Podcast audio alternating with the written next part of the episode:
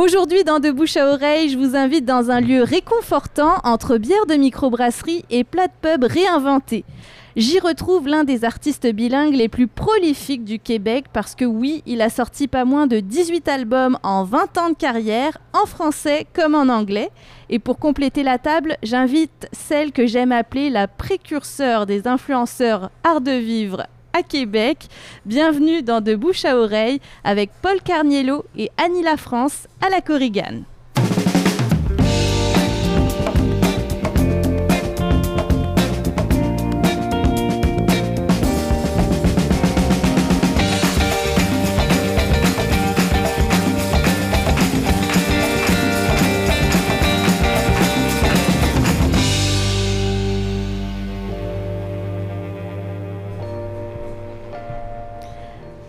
Bonjour, mon nom est Jessica Leb et je suis ravie de vous retrouver pour ce rendez-vous musical et gourmand. C'est l'émission de bouche à oreille. On va passer 1h30 ensemble pour créer une rencontre entre un artiste, un produit web chez, et un produit web pardon, chez un restaurateur de la ville de Québec.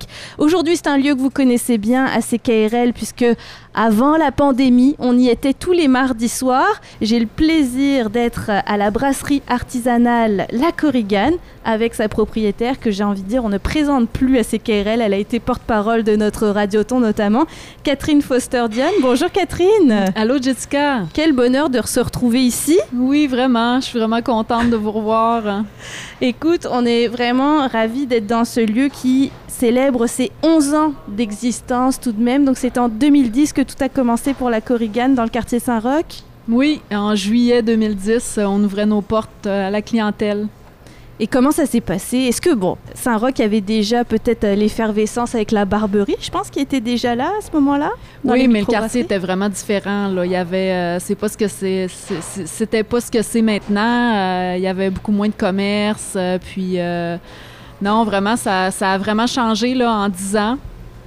Euh, je pense qu'il y a de plus en plus de touristes aussi qui viennent dans le quartier. Euh, comparativement à avant, on a vraiment vu euh, une évolution d'année en année en termes d'achalandage touristique.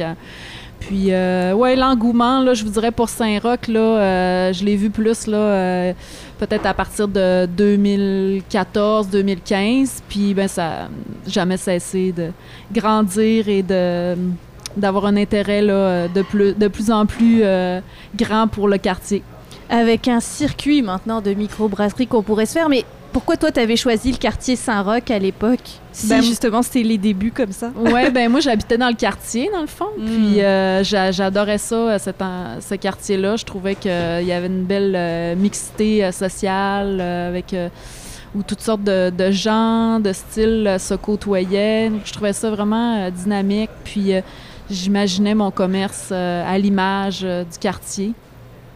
Donc euh, voilà, j'ai décidé de, partir ma microbrasserie euh, ici. Rassembleur, un lieu rassembleur où on trouve, j'allais dire toutes les générations parce que les enfants sont autorisés, on va le préciser tout de suite, vous êtes un restaurant aussi et on va parler de cette carte, j'allais dire réinventée parce qu'on ne peut pas s'attendre à manger, oui il y a des classiques du pub mais je trouve que vous l'avez réinventé quand même et ça date d'avant la pandémie. On va présenter avec toi le, chef exécutif euh, Clément Duteuil. Bonjour Clément. Bonjour. Depuis combien de temps à la Corrigane? Ben, Ça va faire un an maintenant euh, que j'ai rejoint l'équipe. Pendant la pandémie en fait euh, l'an passé. Donc j'ai rejoint l'équipe en novembre, puis ça m'a laissé un peu de temps avec Catherine pour, pour voir en fait un petit peu qu'est-ce qu'on allait faire du fait d'être fermé. Donc ça nous a permis de travailler ensemble d'abord euh, sur le papier avant de, rouvrir puis de commencer les tests euh, après la pandémie. Pour donner une idée euh, de ce qui nous attend, puis je, vais présenter mes autres invités dans quelques instants, tu viens de nous servir une première dégustation, parce que c'est aussi ça l'émission, on va vous faire rêver à travers vos oreilles et décrire le plus possible qu'on a devant nous. Présente-nous cette dégustation numéro 1. Ben en fait, là, vous avez devant vous ce qu'on appelle ici la salade méditerranéenne. Donc, on est sur une salade de légumes crus. Euh, principalement, donc on va avoir courgettes, euh, zucchini comme on dit au Québec, hein, excusez-moi. Mais euh, donc les zucchini, les carottes, carottes nantaises, pas la grosse carotte, là c'est vraiment de la toute petite carotte fan qu'on peut trouver. ensuite, vous allez avoir chou-fleur, le chou-fleur est juste blanchi. des aubergines qui ont été grillées au piment goria et juste salé poivré. Euh, le tofu, tofu biologique, qui a été mariné dans un pesto de tomates séchées et qui ensuite a été grillé. Donc on a simplement fait cuire jusqu'à obtenir une petite croûte croustillante dessus. Euh, ensuite, il va y avoir des noix de pain, une Mm. tapenade donc qui est composée de tomates séchées, d'olives kalamata, zeste de citron confit, euh, sel, poivre, persil, et puis le tout assaisonné avec une vinaigrette à la tomate. Waouh, c'est très très riche, c'est très coloré aussi. Donc je vais autoriser mes invités à goûter la salade méditerranéenne qui est en phase 2. Il faut préciser que c'est un plat donc 100% végétalien. Absolument, oui. euh, on essaye beaucoup maintenant de, de faire des plats végétaliens à la Korrigan, parce que c'est pas parce qu'on est une microbrasserie qu'on sert forcément juste euh, des plats à base de viande, à base de friture. Donc euh, c'est aussi une demande de Catherine qui a beaucoup euh, demandé pour euh, avoir justement des plats végétaliens sur la carte. Et on voit qu'il y a vraiment une grosse clientèle qui répond à cette demande-là en ce moment. Notamment les plus jeunes, quand ils viennent boire une bière, bah, c'est sûr qu'ils sont plus à la recherche maintenant de produits plus santé, Oui. plus respectueux aussi de l'environnement. Donc c'est pour ça aussi qu'à la Corrigan, on, on met beaucoup l'accent sur l'origine des produits. Donc euh, c'est sûr qu'en plein hiver, on va évidemment on s'entend qu'on est au Québec, on va avoir plus de mal à trouver que du 100% local. Mais quand c'est la saison, quand les maraîchers sont en plein essor, ben, la Corrigan est fournie uniquement par les maraîchers du Québec et de la grande région de Québec. Mhm, Le travail avec les producteurs locaux qui est euh, toujours au cœur des préoccupations. Je sais, Catherine, ça fait longtemps que tu m'en parles. C'est pas la première fois que je t'interviewe sur le menu de la Corrigan. Moi, je trouve que euh, on parlait de réinvention, mais là encore plus parce que c'est fini les fritures là au pub. On est vraiment dans quelque chose de très différent avec cette salade là. Je vais te laisser finir ta bouchée parce qu'elle déguste tant qu'à y être. Bah, c'est pas qu'on c'est fini, non, on, on continue à en faire parce qu'il faut pas non plus complètement enlever l'identité euh, d'une microbrasserie. Mm. Euh, une microbrasserie, ça se veut aussi un endroit festif où des fois on a envie de se lâcher puis de manger un peu plus gras, un peu plus. euh, on n'a pas forcément Ouais. envie de faire attention. Mais on a des clients aussi qui viennent régulièrement à la Corrigan. Donc c'est sûr que quand ils viennent, mettons une fois par semaine ou peut-être deux fois par semaine, bah, deux fois par semaine manger la poutine, deux fois par semaine manger le burger, bah, ça fait du bien de trouver un petit plat un peu plus léger, un peu plus, un peu plus sain. Donc euh, ils peuvent continuer de venir sans se faire, euh, sans besoin d'aller au gym trois fois par semaine. Je les comprends. Catherine? Puis je vous, je, vous, euh, je vous suggère de verser la vinaigrette sur la, la salade. En fait, on la, on la sert à part parce que c'est pas tout le monde qui aime ça avec euh, beaucoup de vinaigrette. Il y en a qui sont plus type sauce, il y en a qui le sont moins. Fait que les gens peuvent euh, doser comme ils veulent euh, sur leur salade. Ben, on va euh, profiter de cette occasion pour euh, parler avec euh, notre produit web du jour. Elle est totalement dans son élément présentement parce que quand je la rencontre dans notre vie annuelle, j'allais dire, ben, ça se peut que ça soit dans des soupers de presse, des repas de presse pour déguster des nouveaux menus. Elle a commencé sa carrière il y a plus de 20 ans maintenant, je pense. J'ose jamais dire. Tu me- tu- je pense que tu vas me vieillir un petit peu, mais oui, Ah oui? euh, autour de 20 ans. C'est vrai? je, je vous l'ai dit, je la considère comme l'une des précurseurs des influenceurs mode et art de vivre à Québec. C'est pas pour rien. Elle a commencé à écrire sur ces sujets sur papier, notamment au soleil. Et aujourd'hui, elle a fait le virage numérique avec une très très belle communauté qui la suit sur Facebook et Instagram. Annie La France, bonjour. Bonjour Jessica. Formation de journaliste quand même, on va le préciser aussi, c'est pas mal ce qui va te différencier dans ce large monde du web aussi. Oui, je me définis encore comme journaliste. J'ai encore des mandats, des tribunes euh, de chronique, euh, de journalisme, mais euh, comme on va pouvoir en discuter aujourd'hui, on voit que les communications, ça a beaucoup évolué. Je sais en- que je viens souvent en chronique t'en parler aussi, comment le monde de l'art de vivre a évolué à Québec, mais dans les communications aussi. Donc, j'en fais un petit peu de tout. Donc, le web, beaucoup, on voit que c'est des tribunes qui prennent de plus en plus de place dans nos vies, puis aussi dans les communications. Ce que j'aime dans ton parcours, c'est que tu aurais pu rester très papier, très fidèle à ce support qui, qui a vu naître ta carrière, mais non, tu as fait le virage numérique, tu es très active sur Instagram, notamment Mais- avec ces fameuses stories? Oui, mais je, je pense que je l'ai fait pas par nécessité, mais je l'ai pas fait nécessairement par choix. En fait, c'est parce que dans le milieu art de vivre, j'ai couvert beaucoup la mode et les premiers blogs qu'on a vus à- au Québec, c'était des blogs de mode. Donc, euh, nécessairement, le web a pris beaucoup d'espace dans euh, la sphère euh, médiatique euh, web et les médias traditionnels, papier, ils les ont un peu délaissés, je dirais. Donc, euh, veux, veux pas, par nécessité, j'ai moi aussi fait le virage Mais tu vois, je publie encore dans le papier. Donc, Mm. puis j'aime ça, d'avoir mon, mon journal papier. Tu sais, j'écris encore pour le journal Le Soleil depuis près de 18 ans. Je te disais, je suis rendue majeure, je pense, pour Le Soleil. En plus, c'est pour Et ça que je disais 20 ans, mine de Ben, rien. ben oui, c'est ça. Donc, à peu près, eff- effectivement. Et puis, euh, j'aime avoir le journal papier. Je le reçois encore chez moi, donc tous les samedis matins. Donc, Et on le voit, ce journal, dans ses stories Instagram, à Annie La France, si vous voulez la suivre euh, sur son compte. Et euh, bon, bah, alors je veux les impressions aussi sur ce qu'on est en train de déguster. Toi, la Corrigan, tu me disais, tu connais les bières, bien sûr. Effectivement, mais le menu, là, c'est une belle découverte pour moi parce que ça faisait quand même, je dois avouer, euh, quelques années, je n'étais pas vue manger à la Corgane. Puis là, je découvre vraiment euh, un, un beau virage très actuel euh, avec le végétalien, avec... puis effectivement, la clientèle Saint-Roch le demandait. Mm. Puis je pense qu'ils sont très à l'écoute aussi de la clientèle locale. Et alors, c'est la salade méditerranéenne. Est-ce que ça te parle, un plat 100% végétalien comme ça? Moi, ça me parle beaucoup. Vraiment, là, j'adore. Euh, c'est frais, c'est le fun. Euh, c'est en même temps, c'est euh, c'est, frais, puis c'est, c'est, ça réchauffe un peu- notre, notre âme aujourd'hui, Mm. hein, avec la journée hivernale qu'on a. Mhm, exact. Ouais, la sauce, je m'en lécherai les doigts. c'est terrible, ça vient de couler, je l'ai rattrapé, c'était très bon. Parlons de la corbière avant de saluer mon invité artiste du jour. Euh, Catherine, peux-tu nous parler de la corbière et salade? Oui, ben ici, dans le fond, euh, Clément a sélectionné euh, la capitaine euh, Sabro, qui est une américaine pale ale mono houblon. Donc, mono houblon, ça veut dire que dans cette bière-là, on a utilisé seulement une variété de houblon. Donc, à différents moments dans l'ébullition, puis euh, en euh, fermentation aussi. Donc, euh, c'est vraiment pour faire ressortir le profil particulier de ce houblon-là. Alors, on a un petit côté agrumé, fruits tropicaux, donc un petit peu herbacé aussi. Certaines personnes vont reconnaître aussi en finale un petit côté noix de coco.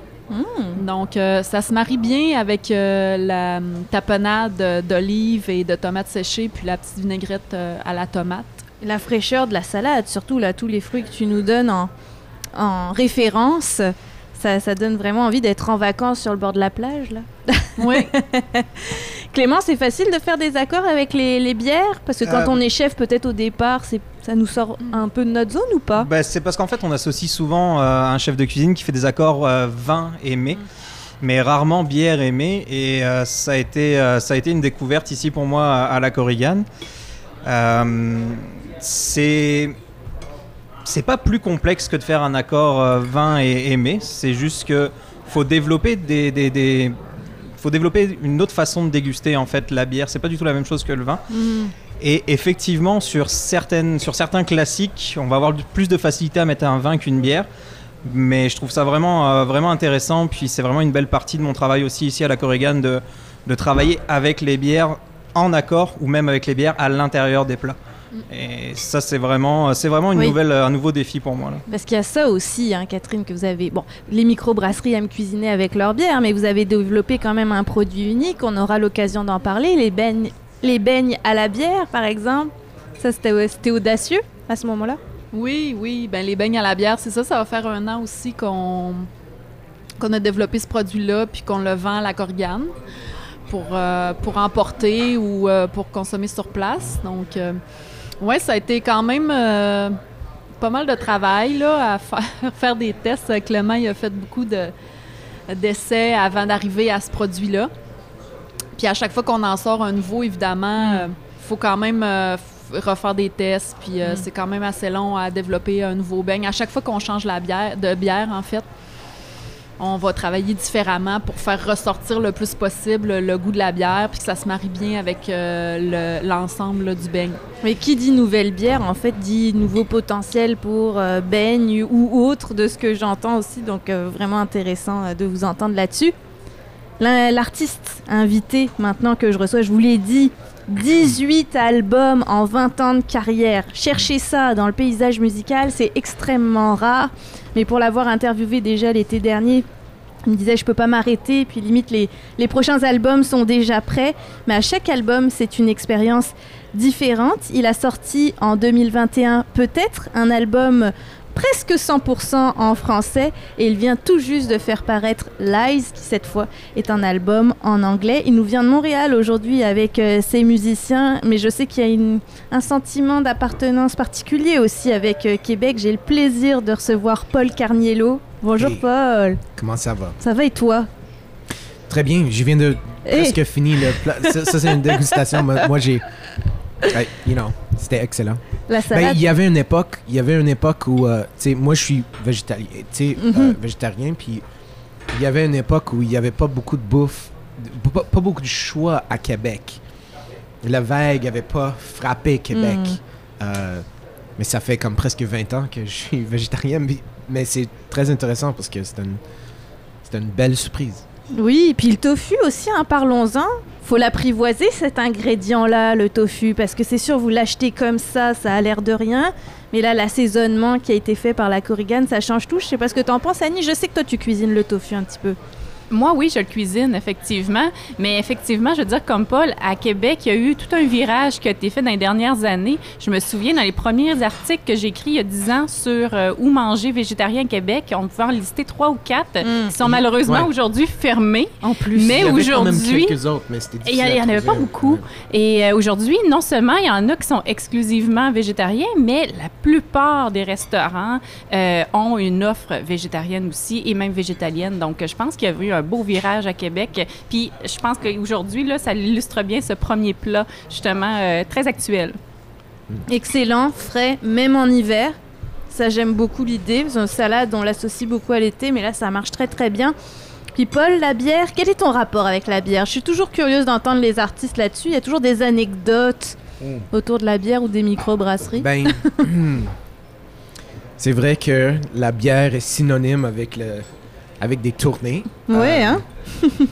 Euh, oui, ben moi je suis, euh, j'aime le, j'aime la bière, mais euh, ça fait, ben ça fait quand même quelques années que j'ai passé au Corrigan, puis j'ai pris des bières avec des amis, puis j'ai, you know, j'apprécie tout le temps des microbrasseries.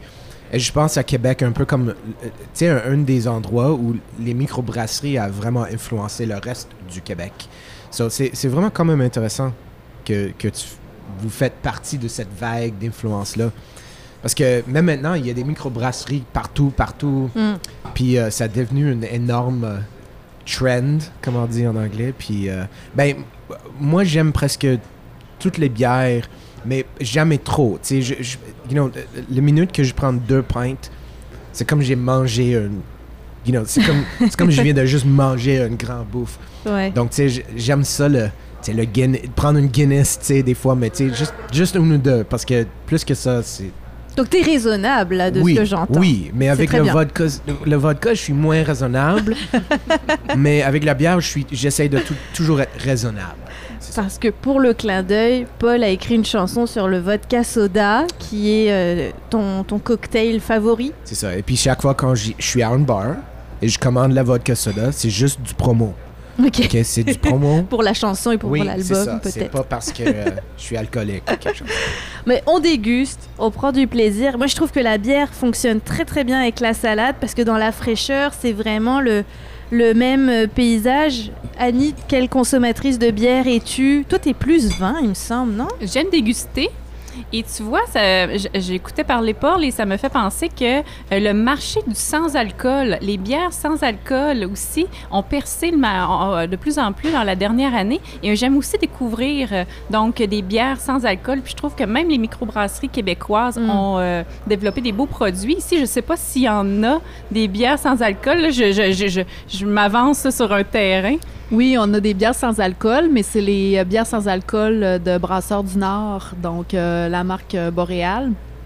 Elles sont vraiment excellentes. Moi, j'ai découvert euh, ces produits-là cet été, puis euh, j'ai vraiment, vraiment apprécié. J'ai essayé beaucoup de bières sans alcool cet été, puis euh, moi, ça a été vraiment les meilleures là, pour moi. Donc, euh, maintenant, on les a à la brasserie.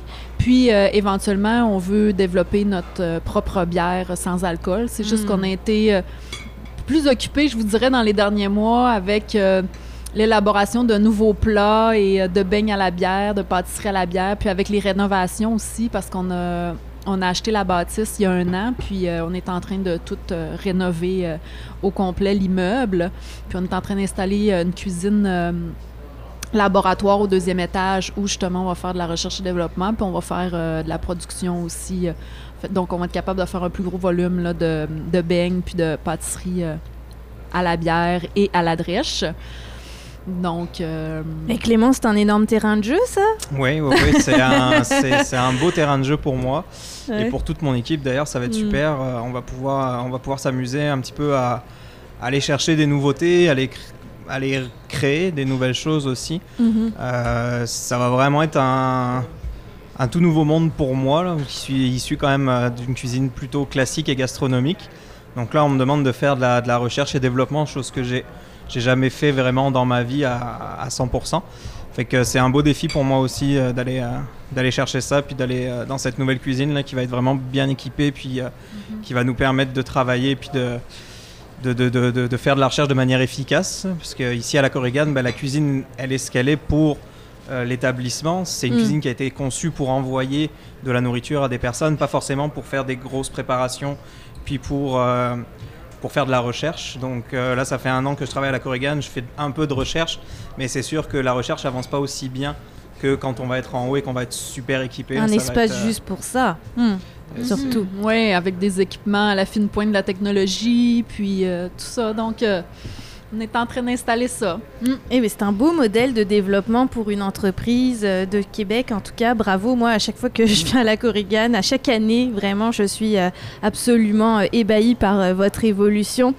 Paul, j'aimerais savoir, toi, jouer à Québec, venir jouer, faire des spectacles à Québec, ton public à Québec, t'as quel rapport? Parce qu'il me semble que t'as une belle proximité avec des artistes de Québec au départ aussi. C'est vrai. Um, ben, ça fait, ça fait plusieurs années que je joue à Québec. Je me souviens, il y avait probablement euh, 22 ans maintenant, mais je, je me souviens la première fois que j'ai joué à Québec. Puis, um, j'étais là, puis j'ai performé durant le Summit des Amériques. Ah oui. Et euh, c'était avec Jello Biafra. Ah, ah, puis c'était incroyable. Puis j'ai vraiment tombé en amour avec la ville. Je sais que c'était comme le grand manif qui se passe. Mais j'ai réalisé qu'il y avait un esprit de, euh, un esprit révolutionnaire, de rébellion, quelque chose, un feu ici que j'ai beaucoup aimé. Et la prochaine fois que j'ai retourné, c'était comme j'ai fait un grand tournée canadien et je retourne de sais, l'est du Canada. Et je reviens et c'était pas nécessairement le plus grand succès dans ma vie. J'ai joué à Île de Prince-Édouard, il y avait pas beaucoup de monde. Euh, j'ai joué à Halifax, c'était correct, là, mais il y a plusieurs petits endroits que j'ai j'ai frappé en, en retournant. Mhm. Et j'ai j'ai- j'ai joué un spectacle à Québec avant de retourner à Montréal. Et c'était génial. C'était la perfection. On a joué au scanner. Et c'était sold out. Qui est dans il le y avait quartier des aussi gens dans le... C'était l'époque. À l'époque, man, il y- il y avait des gens sur les, escal- les escaliers. Il y avait des gens sur le bar. Juste incroyable. Puis depuis ce temps-là, j'essaie de collaborer souvent avec des artistes de Québec. Je travaille... Tu sais, à l'époque, j'ai travaillé avec Map et Charlie Foxtrot. Donc, donc ce côté punk rock, Mm. j'ai toujours cette connexion-là. Mais j'ai aussi le... Tu sais, je joue souvent et je collabore, euh, je collabore souvent avec Webster. Oui, c'est à lui qui- que je faisais référence. Ben, c'est ça, c'est comme. Mm. Ben, c'est quelqu'un, je trouve, on a un rapport euh, artistique. Euh, lui, il est quelqu'un qui est très fiable à, sa- à- à ses propres valeurs. Et moi aussi, j'ai toujours resté très, très, très, très fidèle Mhm. à, à- à ce qui je suis, et surtout avec le discours politique. Même si, tu sais, l'industrie de musique, ça, c'est, ça te place d'une, euh, une place dans l'industrie de musique un peu compliquée quand tu es très outspoken, quand tu parles souvent des causes. C'est problématique des fois. Avec des, c'est difficile à vendre un artiste comme ça. Mhm. Mais il a toujours resté fidèle à ses valeurs, puis il a toujours resté fort. Donc, tu sais, pour nous, on, on travaille souvent ensemble parce que on, on s'aime bien. Tu sais, on, voit qu'il y a comme quelque chose qui, qui, qui nous attire, tu sais, à, à nos carrières. Mais en même temps, tu sais, euh, j'ai réalisé Emerald euh, en 2018. Oui, puis, de euh, Québec aussi. oui, de Québec, puis euh, je travaille avec 16 Phoebe, puis Simon Tam, c'est un beatmaker de Québec. Moi, j'aime ça, faire ma recherche et trouver des gens qui, qui, rock partout, puis pas juste Montréal. you know? Ben oui, on est très content de t'avoir aujourd'hui. Je sais que CKRL te suit depuis très très longtemps aussi en Ah oui. diffusant tes chansons et tes albums. On aura l'occasion d'en parler. J'aimerais qu'on écoute un extrait de ce nouvel album, Lies, qui vient tout juste de paraître. Alors, une chanson en anglais et une chanson en français aujourd'hui. Je rappelle qu'il y a toujours une performance de notre artiste invité avec ses musiciens. Vous êtes venus en trio. Tu me présenteras tes musiciens après parce que je vais les faire venir au micro aussi. Parle-moi de la chanson Don't Care. Ben, um, Don't Care, c'est une chanson un peu amère, un peu cynique. Mais tu sais, quand, quand tu travailles dans le milieu activiste, souvent il faut garder une, ah, je sais pas, une attitude positive tout le temps, puis il faut être vraiment motivé tout le temps, puis you know, des fois il faut il faut pas oublier qu'il y a des moments très dark aussi, il y a des il y a des moments qui troublants, il y a des moments tristes, il y a des moments déprimants. Puis il y a des moments où je m'en fous. Je m'en fous de tout. Puis je voulais dire un grand fuck you à quelqu'un, tu sais. Puis c'est c'est un peu la chanson parle un peu de ça, tu sais euh, ça parle de déception et de, et de, de, de pas toujours être t'as le droit de pas toujours être content. Puis je pense que c'était comme un petit moment où j'ai exprimé ce côté-là euh, que j'exprime pas toujours. Ça c'est vraiment rare pour moi. Donc c'est vraiment un coming out pour moi, une- la- le- mon dark side qui sort. là, sais. Bon, on va l'écouter, Paul Car- Carniello, accompagné de ses musiciens. Voici tout de suite Don't Care dans De bouche à oreille à la Corrigane.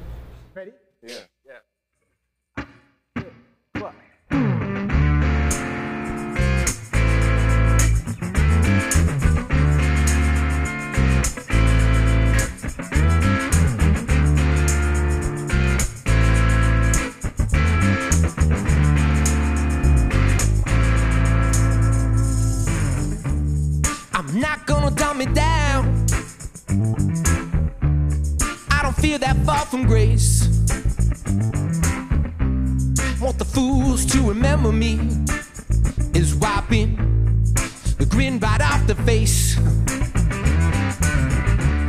I'm not gonna tear it all down. I don't revel in that destruction. I want the dipshits to know uh, they stand in the mess of their own creation. Don't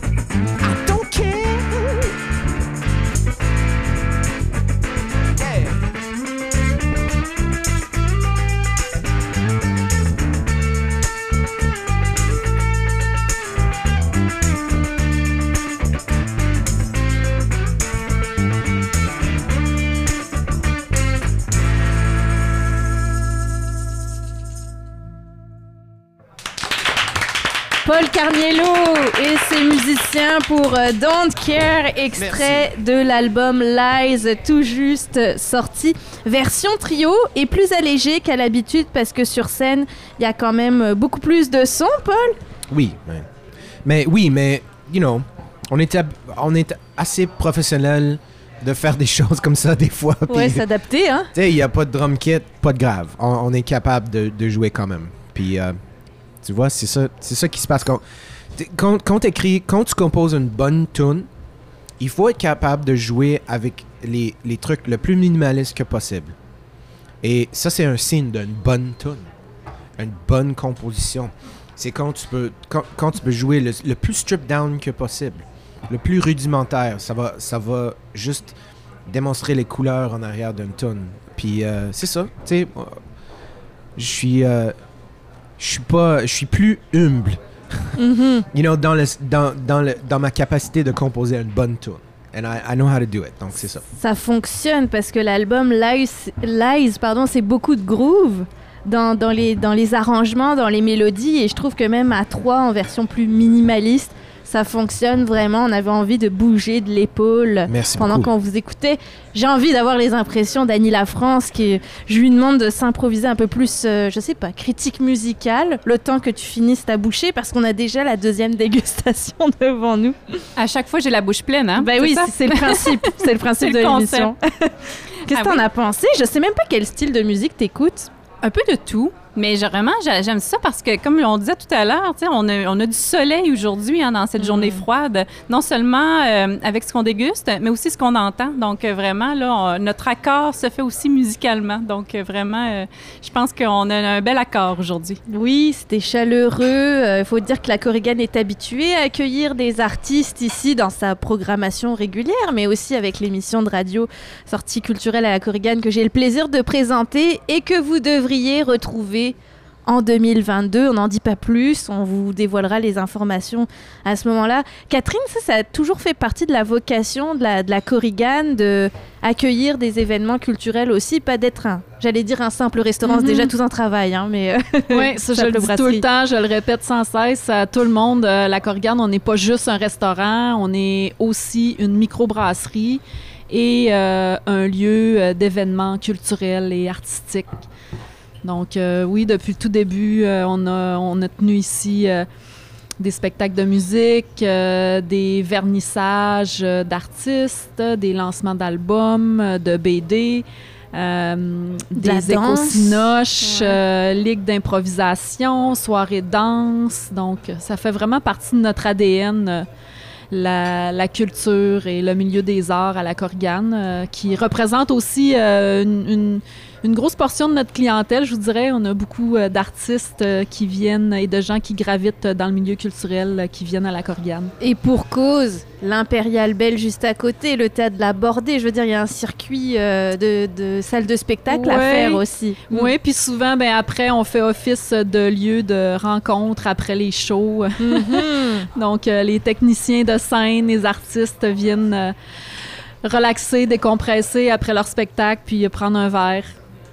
Et pour cause, c'est vraiment un endroit tout indiqué. Clément Duteil, je rappelle, euh, chef exécutif à la Corrigan, j'aimerais que tu nous présentes le deuxième plat qui est à base de poisson. Cette fois, on parle de truite arc-en-ciel. Oui, plus exactement, en fait, la truite bobine, donc, euh, qui est issue de la pisciculture bobine dans les cantons de l'Est. Euh, donc en fait, ça va vraiment être donc une truite, encore une fois, un produit du Québec euh, qu'on va aller chercher. Euh, donc on va simplement la cuire euh, ce qu'on appelle au beurre, donc euh, une cuisson au beurre. Mm. Donc ça va être saisi, la peau va être saisie avec de l'huile d'olive. Et ensuite, on va mettre une noix de beurre dans la poêle, puis on va arroser avec notre beurre moussant la truite. Donc la chair de la truite, donc c'est ce qui va faire en fait euh, le principe d'avoir une cuisson qui va être lente, qui va être toujours bien arrosée avec un petit peu de beurre. Donc la truite conserve son côté moelleux, son côté juteux. Et on va avoir une cuisson de truite qui va pas être trop sèche, comme parfois on peut avoir des poissons comme ça qu'on va surcuire, donc qui vont s'effilocher, qui vont être secs. Là, cette cuisson-là nous permet de conserver un poisson qui est fin déjà à la base, le filet est très très fin, donc on va très vite le cuire. Donc c'est pour ça que cette cuisson-là est vraiment parfaite pour ce type de poisson. Euh, on le sert euh, avec des légumes du moment. Donc là, en ce moment, vous avez une purée de panais, euh, des poireaux grillés et des petites pommes de terre euh, Gabriel, donc les Gabriel de l'île d'Orléans, Euh, pommes de terre Gabriel qu'on a coupées en deux simplement, puis qu'on a cuit à l'étouffer avec un peu de beurre, de l'ail et du persil. Euh, donc servi entière euh, comme ça dans l'assiette. Puis euh, accompagné de la sauce chimichurri, donc qui est une des sauces qui vient sur notre poutine signature ici à la Korrigan, la Oui. poutine chimichurri. Mm. Et donc en fait qu'on a simplement réutilisé comme accompagnement du, du poisson. Parce qu'en fait, ce genre de poisson, souvent, on va les accompagner d'une sauce vierge. Donc, on appelle une sauce vierge, c'est une huile d'olive avec, par exemple, de la tomate, des capes, des échalotes, ce genre de, de petits accompagnements. Tout simplement une sauce froide. Puis, on avait déjà une sauce froide en place qui est très bonne. Donc, on s'est dit, bah, on va la mettre. euh, une idée de Catherine d'ailleurs qui a eu, qui a eu cette idée-là. Puis, on s'est dit, bah, on va la mettre sur la truite. Puis, ça va être, ça va être parfait comme ça. Incroyable, il y a tellement de saveurs dans ce plat. Paul, mais Paul, incroyable, Man. c'est un gourmand. Il mange tout. Regarde, sérieusement, je suis comme un, euh, je suis comme un bon vivant là. Um, c'est génial, honnêtement. Chaque fois qu'on t'a dit beurre, you know, j'ai capoté un petit peu plus. Non, sérieusement, c'est euh, c'est vraiment génial. Puis je viens de juste tout finir. Mais oui. So, you know, I don't know, peut-être j'ai faim ou peut-être t'es comme le meilleur. euh, c'est pas vraiment complexe à réaliser. C'est moi ce que j'aime, c'est ça. En fait, c'est j'aime pas me, me- me prendre la tête quand je cuisine. J'aime faire des choses simples mais bien faites. Mhm. Donc c'est le c'est le B à bas de la cuisine, c'est de se faire plaisir avec des choses simples. C'est la même chose dans la musique. Voilà, ben, c'est ça. Fait Les choses simples fait plaisir. Mais tu parlais d'une d'une bonne chanson qui peut jouer juste avec une guitare tout à l'heure. On est dans le même univers là. Exactement. On Je voulait- pense que c'est comme vous. euh, Si moi j'ai pas de plaisir à cuisiner, bah ça se ressent après à l'extérieur. Je pense que si vous c'est pareil, vous avez pas de plaisir à jouer, bah ça se ressent aussi là. Donc euh, Et la. Korrigan, c'est beaucoup ça, hein, c'est euh, la simplicité, l'authenticité. Donc c'est vraiment ça. Puis on voulait pas dénaturer le produit aussi, euh, qui est la truite. Donc c'est tellement euh, un bon produit, un bon poisson à la base. Alors euh, Mais- on voulait pas le déna- dénaturer, on voulait vraiment le servir euh, de la façon la plus simple possible, que- mais une bonne cuisson, puis Ouais. euh, avec des bons assaisonnements, des bons accompagnements. C'est ça le Donc, euh, secret, j'ai envie de dire. Oui, oui, vraiment. Mais tu avais aussi dit que après, les après-spectacles, souvent, va, des gens après les spectacles, après les événements, vont passer ici. Tu as raison, parce que je me souviens de passer ici avec des amis, ça fait cinq ans, après un événement, tout le monde se rencontre au Carrigan. C'est Mhm. intéressant que... Tu as raison, absolument, 100%. De le remarquer, c'est Yeah. ça. Mm. Annie, j'ai envie de savoir, ben oui, tu as encore une bouchée, c'est bien normal, c'est tout le principe de l'émission. Comment tu trouves Parce que je trouve que le, point, le poisson peut être intimidant à cuisiner pour les histoires de cuisson, d'assaisonnement que vous avez abordé. Là, l'accord avec les légumes. J'aimerais dire que sur tes, tes réseaux sociaux, Annie, tes enfants sont en vedette. hein. on, on les salue. C'est eux les petits testeurs. Est-ce que ça passerait le test auprès des enfants? Ça passerait le test, bien sûr. Euh, Puis je pense que on, on l'a dit là, dans les discussions, mais c'est ce qui fait la différence ici à la Corgane. De un, d'avoir aussi un chef. Il n'y a pas beaucoup de microbrasseries euh, locales qui ont euh, la chance d'avoir un chef. Et euh, c'est ce qui fait aussi, on, on le voit hein, dans la, la- la- la technique euh, qui est utilisée dans les plats, sais, oui, on parle de simplicité, mais il y a un savoir-faire qui est derrière euh, la simplicité. C'est ce qui fait la différence. Donc, on va au-delà, justement, euh, tout à l'heure, tu parlais de, de- de- du menu pub qu'on renouvelle. Oui, il est là, mais il y a aussi, un- aussi une, nouveauté qu'on amène pour une clientèle qu'il fallait peut-être avoir un petit peu plus que le menu pub. Donc, vraiment, là, chapeau à l'équipe de la Corrigan là, qui, qui nous offre quelque chose d'un petit peu plus, euh, vraiment sur, euh, plus sur des notes de bistronomie aussi, je trouve. Oui, on peut le qualifier comme ça. Mais moi, je m'attendrais pas à manger de la truite arc-en-ciel dans une microbrasserie. Donc, juste ça, ça crée la surprise aussi. Mais ça, ça va très bien avec la bière, par contre. Ah, hein? mais oui, parlons-en. Mais Annie, tu es formidable. tu, fais tout ce métier. Parlons de la corbière, effectivement, avec la truite arc-en-ciel. Tiens, Clément, tu veux nous en parler Puis je donnerai le. Bah, Le- dans le fond, euh, pour moi, ça allait de soi d'aller avec euh, une bière blanche comme la Marie Morgan, qui est une bière Mm. très légère, qui a. euh, je suis pas le mieux placé pour en, placer, pour en parler pardon, de, de la Marie Morgan, mais euh, je pense que c'est la bière qui a une histoire ici à la Corrigan aussi. Je pense, Catherine, euh, arrêtez-moi si je me trompe. Mais c'est une, c'est une des plus anciennes qui a été brassée à la Corrigan. Ouais. Donc euh, c'est quelque chose qui a une histoire aussi, je pense, dans la famille de Catherine, la, la Marie Morgan. Donc pour moi, je trouve que cette bière-là, elle, elle est un peu emblématique de, de la Corrigan. C'est une des bières qu'on va tout le temps avoir à la carte, Ouais. n'importe quand. Puis je trouve aussi que c'est la bière qui est passe-partout. c'est un petit peu, euh, c'est un petit peu la bière qu'on va, qu'on va pouvoir boire en, en apéritif, qu'on va pouvoir boire en mangeant, qu'on va pouvoir boire l'après-midi comme ça pour se désaltérer. C'est une bière qui, qui est simple dans ses goûts, mais aussi complexe un petit peu.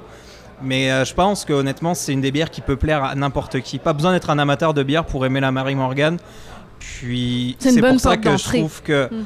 avec la truite qui est un plat qui pour moi est un plat simple euh, au niveau des, des, des- des goûts puis des saveurs, bah, l'accord est, est très bon. Puis en plus de ça, bah, une bière blanche avec un poisson, c'est c'est ce qui va c'est ce qui va le mieux aller. La Marie Morgan va très très bien aussi avec le fish and chips qui est qui est, qui est à notre carte. Mais voilà, je pense que c'est pas mal résumé euh, ce que je trouve, ce que je pense que de cette bière, de cette blanche belge. Alors oui, Catherine, je l'ai pas précisé parce que ça allait peut-être un peu de soi pour moi, mais je vais le repréciser quand même. C'est toi qui es derrière les recettes de bière, entre autres. Est-ce que tu partages ce mandat maintenant? Oui, mais euh, cette recette-là, la Marie-Morgane, en fait, euh, c'est une recette de mon père. Parce que Mm. c'est mon père qui m'a enseigné l'art du brassage. Donc, euh, je suis vraiment contente, Clément, que tu aies choisi cette bière-là pour ton accord. Parce que. Ah, il n'y a pas eu d'influence. Oui, ça a une valeur sentimentale pour moi, cette recette-là. Euh, c'est une recette que mon père brassait, en fait. euh, il a commencé à élaborer cette recette-là, je dirais, 20 ans avant qu'on ouvre la Corrigane dans le sous-sol de la maison familiale. Hmm. Donc, il a fait beaucoup de, de tests, d'essais, d'erreurs. Bon, il s'est planté quelques fois, mais pour finalement peaufiner le produit puis arriver à un produit qui est vraiment exceptionnel. Euh, c'est pas parce que je pêche pour ma paroisse, mais euh, j'adore cette bière-là. C'est vraiment c'est une blanche euh, de type wheat beer. Euh, qui, est, qui est inspirée du style traditionnel euh, belge, là, la blanche belge euh, au blé, avec ajout de coriandre et d'écorce d'orange. Puis d'ailleurs, on a gagné euh, une médaille d'argent avec cette bière-là en 2017 euh, à un concours, euh, les Grands Prix canadiens de la bière. Wow. Donc, elle s'est démarquée parmi plusieurs dizaines de bières. Donc, je suis, je suis vraiment contente là, euh, de ce produit-là. Puis, euh, effectivement, ça va vraiment bien avec le poisson. Donc, euh, les petites notes de coriandre, écorce d'orange euh, qui vont bien avec la truite euh, et euh, une petite pointe d'acidité aussi en finale euh, dans la blanche belge. Délicieux. Ça passe toujours très très bien. Paul, Ben, la bière, la Marie Morgan. Qu- Quand je pense à, Corrigan, je pense au- aux blanches. Je Ah pense ouais? aux bières blanches. Donc, tu sais, ça, c'est. C'est vraiment génial. La, la bière est vraiment comme. Le blanche, c'est ma préférée. Donc, euh, voilà, je suis très content de manger la truite et prendre une blanche. en même temps. Alors on va accueillir à côté de toi, puis je vois que vous êtes parfaitement en accord tous les deux. Ils ont fini leur assiette. James Challenger qui t'a accompagné aujourd'hui en tant que musicien à la basse et euh, aussi au chant, on va le dire. Bonjour James. Bonjour. Et je voulais te faire profiter de cette dégustation à la Corrigan. Je pense que ça t'a plu. What? Did you like it? I didn't like it. I loved it. Ah, il l'a adoré, dit-il. Ouais. J'ai pas aimé, j'ai adoré. On a, on a mangé tellement vite. Ça, c'est Ah la ouais. preuve. Bon, il y avait de la route en arrière aussi. And you were talking about the beer. It's perfect. C'est parfait perfect. la Yeah, bière. it's very smooth. Ouais. Comment c'est de travailler avec euh, Paul Carniello euh, en quelques mots, euh, James? Uh, no, I love playing with Paul. He's very, uh, very diverse. Parce que Yeah. chaque album de Paul, c'est différent. C'est une Well, expérience that's- différente là. That's what I noticed, and that's uh, very challenging, Mm-hmm. but at the same time, very gratifying for me as a bass player Mm-hmm. because I can stretch out musically. You know, Paul's at one end of the realm, and I might be at the other. The magic happens in between. Mm-hmm. All that gray stuff, that's where the music, you have uh, innovative stuff and creative. C'est ça, on va dire que le magique, c'est comme ça vient, ça vient de, ça vient de où on se rencontre. Parce que lui, il a des racines beaucoup plus funk et soul, Mm. mais en même temps, moi, mes racines sont plus punk rock quand j'avais Ouais. très jeune. Mm. Mais c'était tout le temps le- euh, un punk rock qui vont jamais. Les punk rockers vont pas être contents.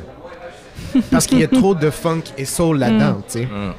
Mais moi, c'est ce que j'adore dans ton univers, Ben, par exemple. so, c'est comme tout ce qui se passe entre ces deux mondes-là, c'est c'est là où la magie euh, existe.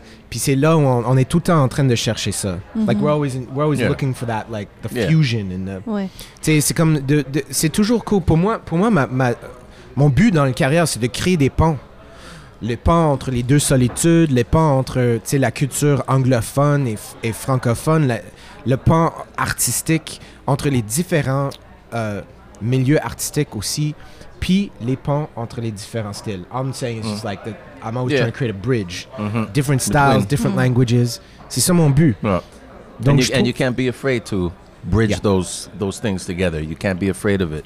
That's what makes innovative and new music, as opposed to always hearing the same thing over and over.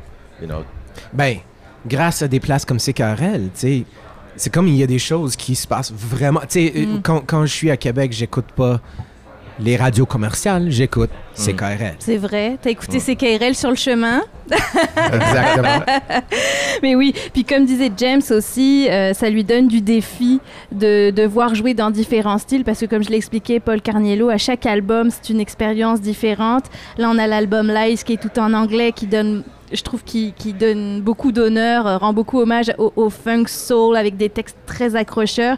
Et puis en français, ça marche tout autant. Hmm. Euh, mais on a quand même l'impression de découvrir deux artistes différents, je trouve, sur, euh, sur l'album. En fait, à chaque album. Oui, ben j'ai toujours un côté un peu schizophrénique, artistiquement parlant. Euh, et c'est ça mon. Ça a devenu mon style, Mhm. en fait.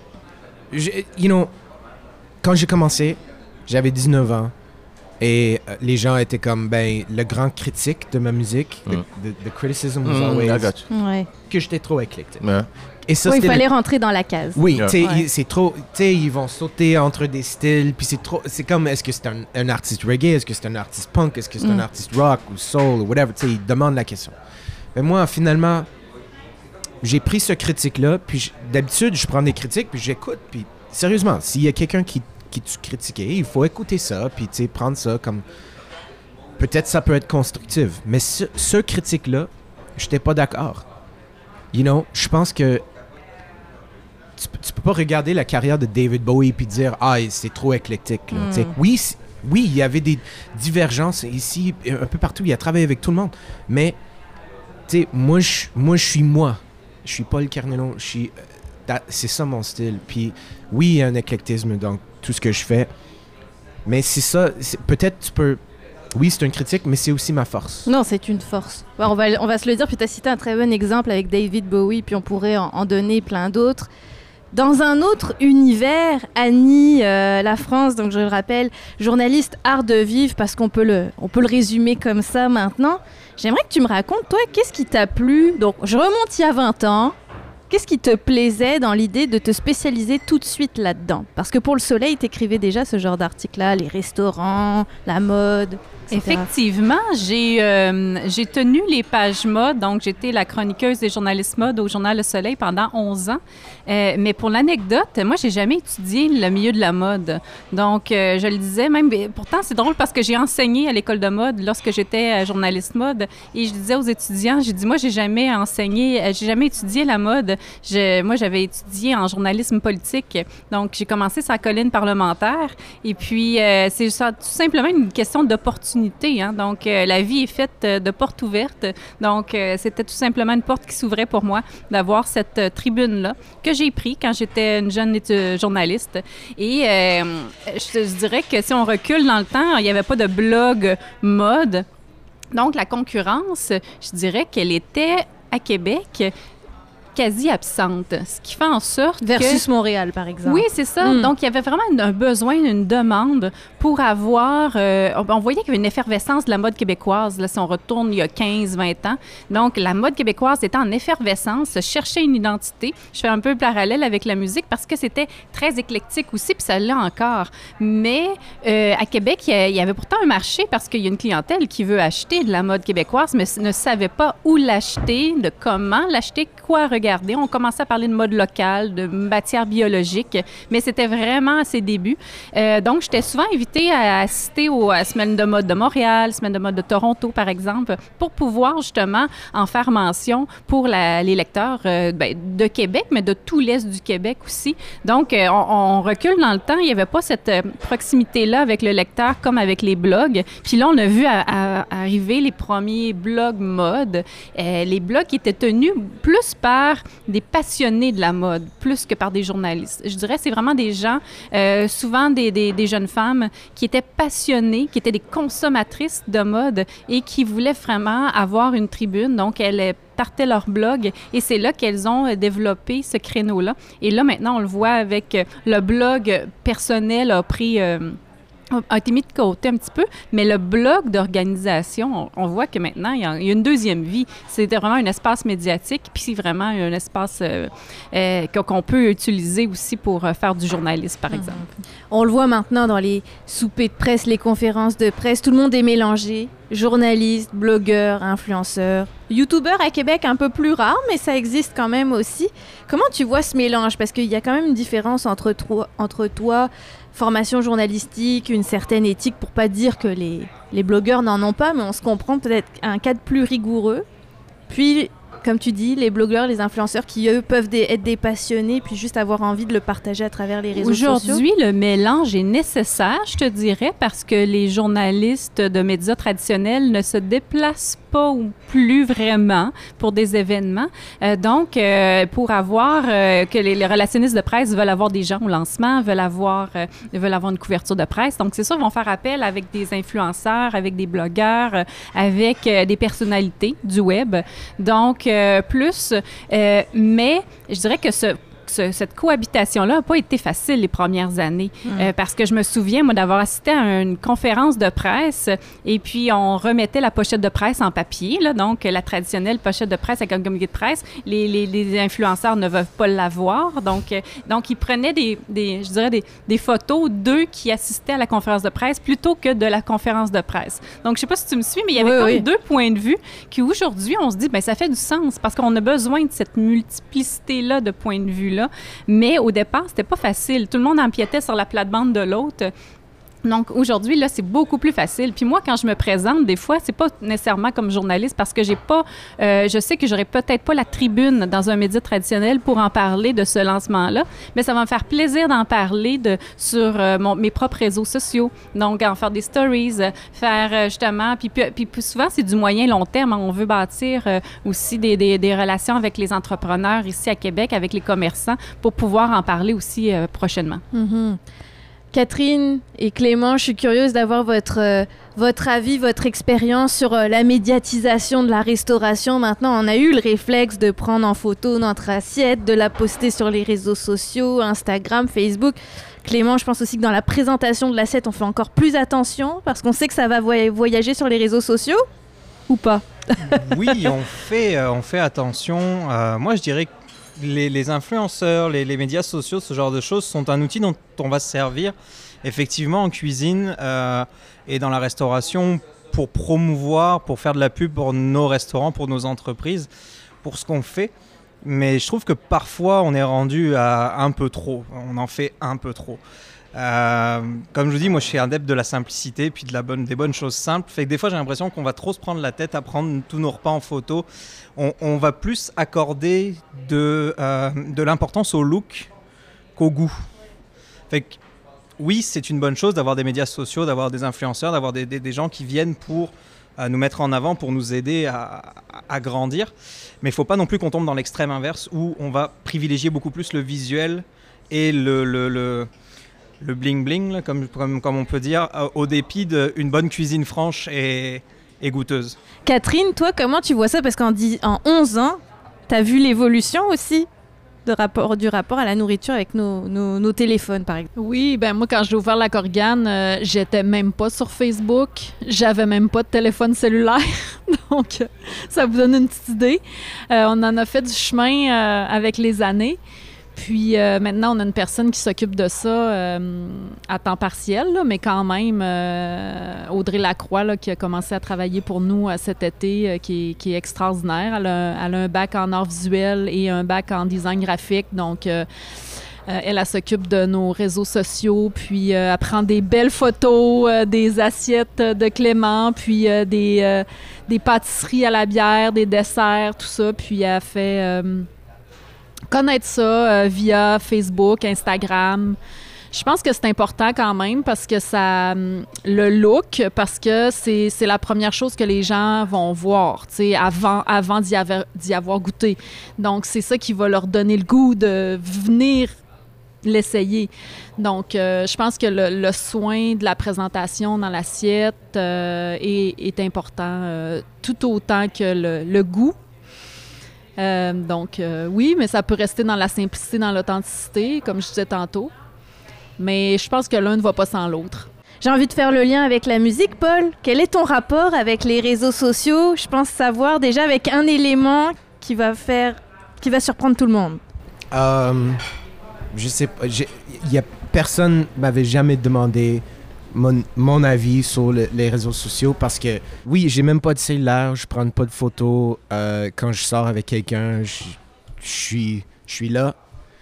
Euh, quand je poste quelque chose sur Instagram ou Facebook, je suis chez mon ordi, chez moi, je- avec un, vrai ordi. Euh, mon relation avec tout ça, ah, you know, je regarde jamais les chiffres, je regarde jamais. Je comprends pas exactement c'est quoi un influenceur. Comme quand tu dis journaliste, oui, je comprends, mais influenceur, pour moi, c'est juste du bullshit en ligne. you Ah know. ouais. C'est comme, c'est pas grand chose. Euh, T'es journaliste, là, tu sais, photojournalist, whatever. Tu sais, comme, tu sais, on devrait dire les choses comme il, il faut dire. Influencer, ça veut dire rien, ça va. Un, you know, dans 10 ans, là, tu sais, influencer, ça va être le buzz mot de 2018, you know, puis ça change tout le temps. Tu sais, puis oh, sérieusement, même Instagram, puis tout ça. Moi, je me souviens quand MySpace, c'était la seule chose. Comme tout le monde avait une page MySpace, tu mets ça sur tous tes vinyles, euh, sur tous tes CD, you know? Puis euh, maintenant, il y a personne avec une page MySpace. On s'en fout de MySpace. Dans 10 ans, on va s'en fouler de Instagram, puis TikTok, puis tout ça, ça va être perdu, là. Tu sais, Spotify va être décimé, là. Tu sais, euh, ça va être un nouvel truc. Puis, puis, je vais composer de la musique, écrire la contenu, comme toujours.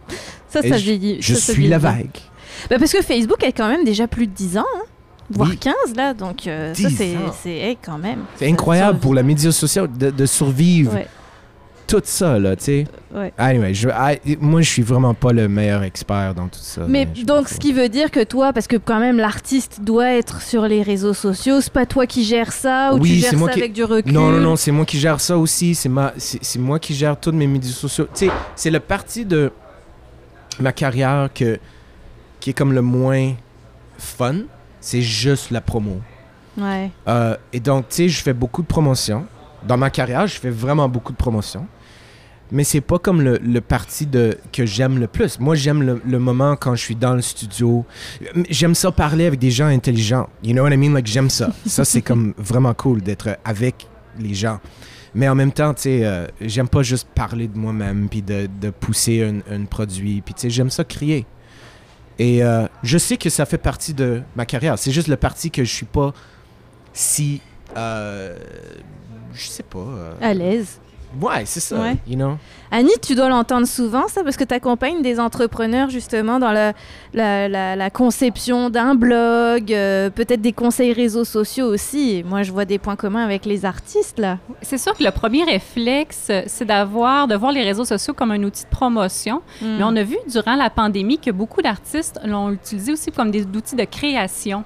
Donc, euh, ça a été vraiment, on voit que les réseaux sociaux peuvent euh, être utilisés de différentes façons. Puis, une fois que, comme outil de création, ça a été très riche.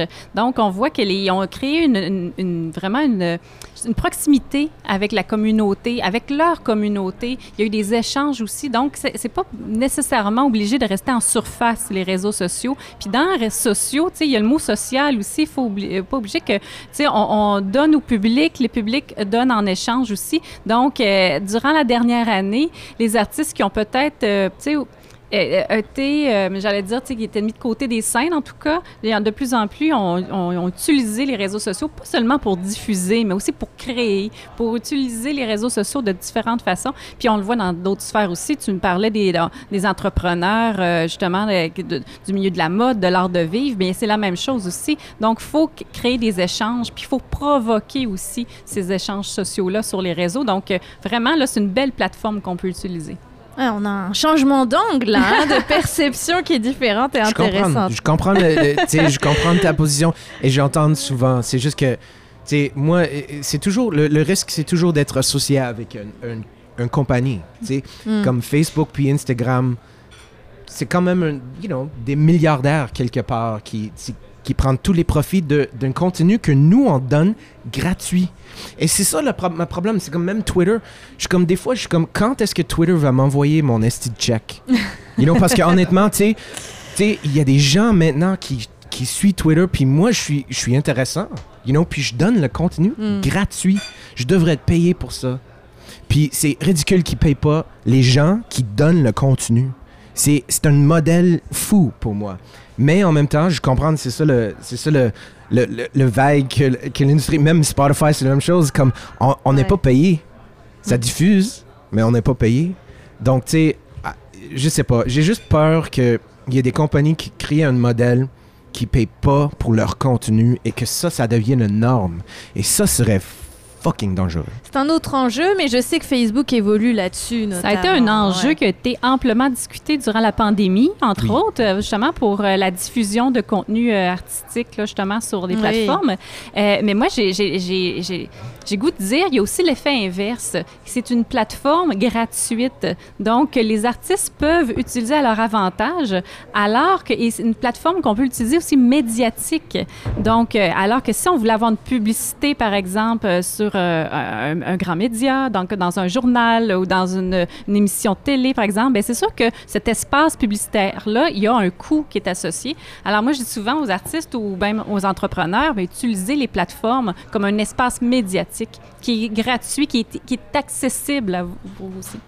Mais rien n'a changé. On- on- euh, il y avait une époque où j'ai dépensé tout mon argent aux flyers puis des affiches. Et je fais l'affichage des rues. Et là, on paye jamais pour ça. On paye une pub Facebook, une pub Instagram. You know, Puis ça prend deux secondes versus les affiches, il faut les poser. Oui, exa- et ça coûte cher. Oui, ça coûte cher d'aller faire l'affichage Ton tout ça. Ouais. Donc, là, on vient de juste échanger cette dépense-là à, autre place. you Mhm. know, c'est tout. Bon, il y aurait beaucoup à dire. Je vais vous engager comme euh, chroniqueur, éditorialiste sur les réseaux sociaux. Euh, Paul, on va écouter une autre chanson, cette fois extrait de l'album, peut-être euh, l'album 100%, bah, presque 100% francophone que tu as sorti plus tôt cette année. L'amour est pour les courageux. J'aime beaucoup la phrase déjà. Merci. Comment c'est sorti ça? Ben, moi, je suis avec ma femme depuis euh, 27 ans. Et, euh, tu sais, souvent, les gens vont dire Ah, comment t'as fait ça? C'est incroyable, t'as vraiment tombé en amour, puis t'es avec elle depuis longtemps. Mais c'est pas toujours facile. C'est ça, on a eu des années qui étaient plus difficiles. Comme la- l'amour qui dure, ça prend le courage parce que ça prend un commitment, oui, mais ça prend, ça prend le risque, euh, ça prend un effort des fois. Et euh, c'est ça, c'était comme un- une chanson réaliste. C'est une chanson d'amour, mais euh, avec un, un côté. Il y a un réalisme là-dedans. Et tu sais, il faut être réaliste. Tout est. Tout est. Il y a du travail, même dans l'amour. Et il faut être courageux. Mais ça vaut la peine. You know, c'est un peu ça le caveat. C'est comme oui, c'est dur, mais ça vaut la peine. Euh, parce que quand ça dure. euh, c'est le meilleur type d'amour qui existe. You know? Quand ça dure plus que 20 ans, 30 ans, tu vois comme il y a, il y a une richesse et une, une connaissance de, de, de l'autre. Puis euh, c'est ça, c'est ça un peu la chanson. Très positive, en fin de compte. Exactement. quand même à travers son message. Alors voici tout de suite Paul Carniello, Formule Trio, avec cette chanson L'amour est pour les courageux.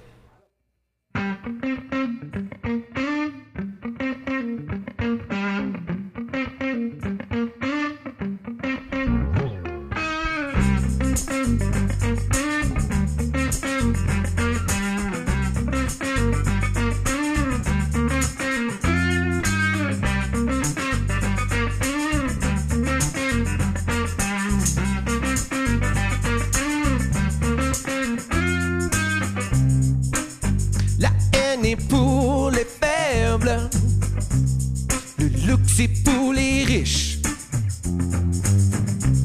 La crainte est pour le solitaire. La gloire est pour la tête d'affiche. Qui chante. Oh.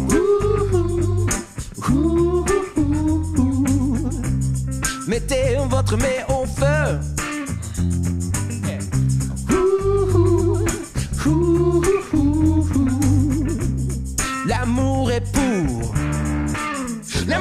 Courageux. L'amour est pour les courageux. L'amour est pour les courageux. L'amour est pour les courageux. Oh, les mensonges sont pour le président. Le violet est pour le prince. Foi est pour les pratiquants. La pâte cassée est pour le sphinx. Qui chante, c'est. oh.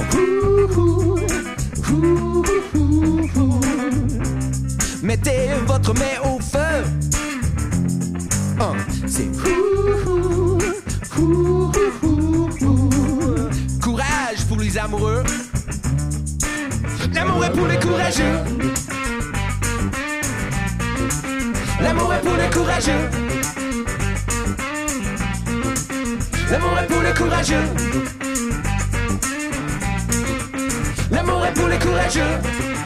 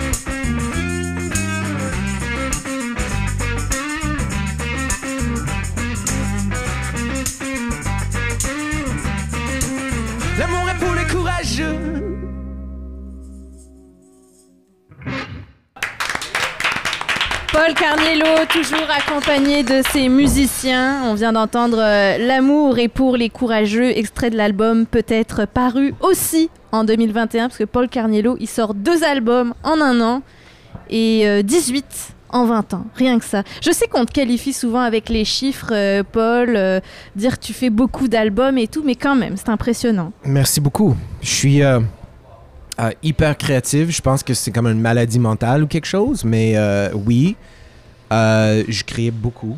Et euh, si j'avais si j'avais euh, une étiquette qui était comme oui, cool, on fait ça, je sors trois albums par année, you know? Ah ouais? Euh, T'aurais pu en sortir un de plus cette année? Oui, oui, ah non, non, je suis prêt. J'ai deux albums qui attendent, là. Ah ouais mais je sors vraiment beaucoup, mais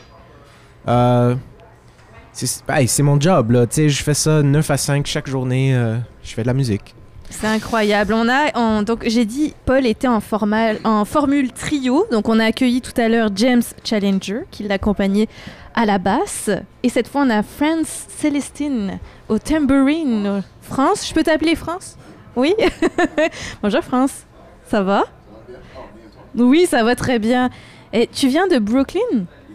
Wow. Est-ce que tu habites à Montréal maintenant? D'accord. Et comment tu as rencontré Paul, toi? I think it was was Shem. Yeah. That was a Shem. C'est I d- came over dans for, uh, studio.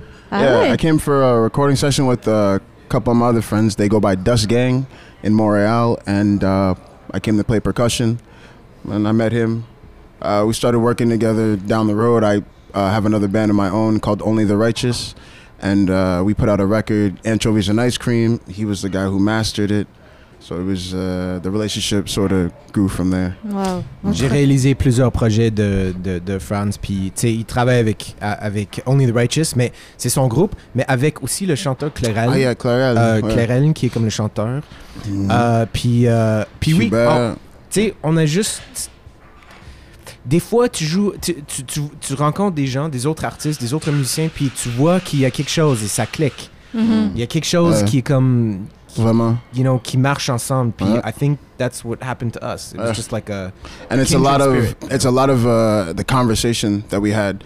Uh, generally, when I work with artists and or any composer, it's conversations just to see if we have like minds, relativity, or difference, and so that there's a way that we can complement, work together. And, but with Mhm. Paul, it's just like that. Same with James as well. Mhm. Very much so. The conversations are all uh, intelligent, very very cool guys. I like it. C'est pas juste la musique, il faut que quand vous discutez, ça, ça marche aussi, là, de ce que je comprends. On a l'impression que la magie doit être uniquement musicale, mais...